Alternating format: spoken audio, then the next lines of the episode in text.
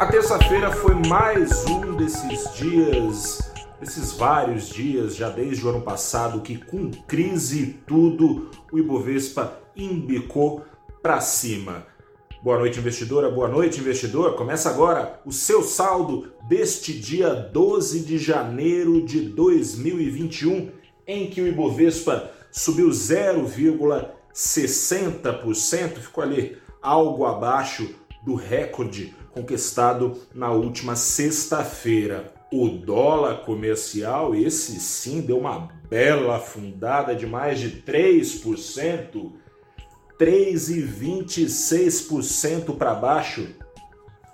Fechou o dia aos R$ 5,32. Ibovespa para cima, acompanhando a leve alta dos índices das bolsas de Nova York.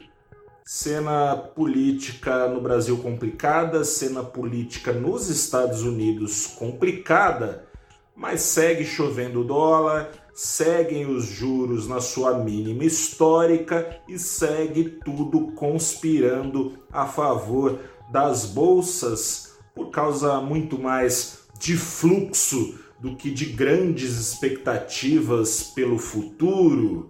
Aqui no Brasil, especialmente, a expectativa não é lá das melhores. A vacinação depende dela, o fim da crise sanitária e, consequentemente, o fim da crise econômica, mas as incertezas seguem enormes. Na semana passada, o governo falava em começar a vacinação, no melhor dos casos, no próximo dia 20. Isso já não está mais tão certo assim. Ontem, o ministro Pazuello, ministro da Saúde, deu outra data, falou em dia em começar no dia D, na hora H, em todo o Brasil, a vacinação.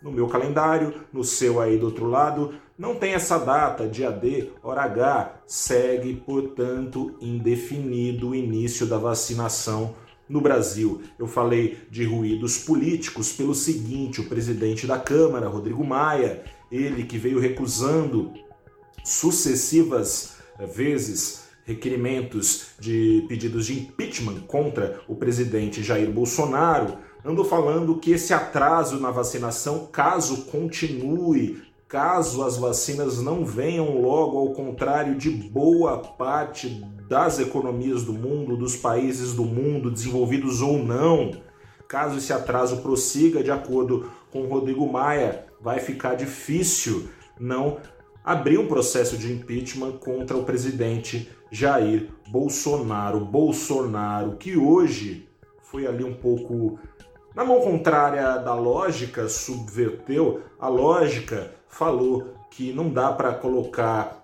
é, saúde à frente de economia, que e fica meio complicado, né? Porque a gente sabe que depende é, o sucesso da economia brasileira ou a retomada da economia brasileira justamente preservar a vida dos brasileiros. São 200 milhões de braços à espera de uma espetada, de uma vacinação que coloque fim a esse pesadelo. O Brasil tem a sexta maior população do mundo e é o segundo país onde mais se morreu de Covid-19. A segunda onda está aí, não tem nem vacina, não tem nem auxílio para continuar sustentando a recuperação da economia brasileira e tem esse grande monte de incertezas, não é? Um Ibovespa turbinado por estímulos de bancos centrais, seja pelos juros baixos aqui no Brasil, seja pelo amontoado de injeções de dólares do Banco Central dos Estados Unidos, as injeções de euros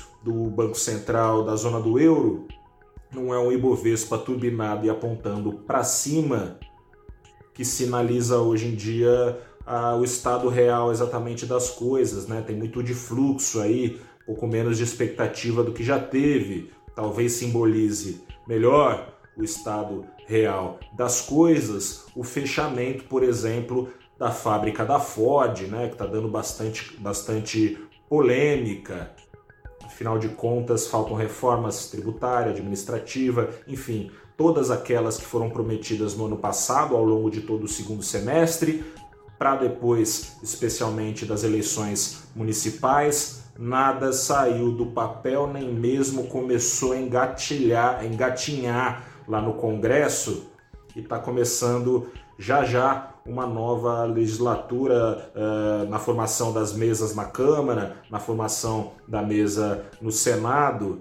Não se sabe muito como é que vai ser, né? Existem pressões por mais gastos, existem mais pressões por gastos, é bem verdade, do que por menos gastos. Com tudo isso fica complicado ainda que o Ministério da Economia diga o contrário.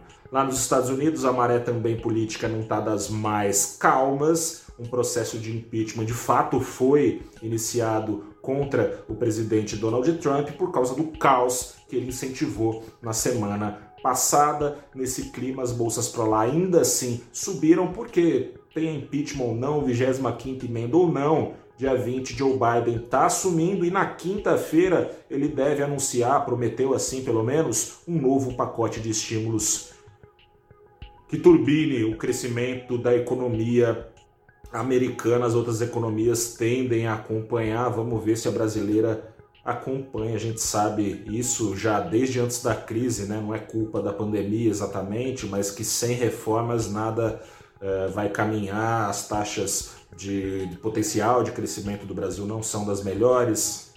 Enfim, tá tudo complicado, né? Precisa de uma vacininha aí no braço. Grande abraço, até a próxima e tchau.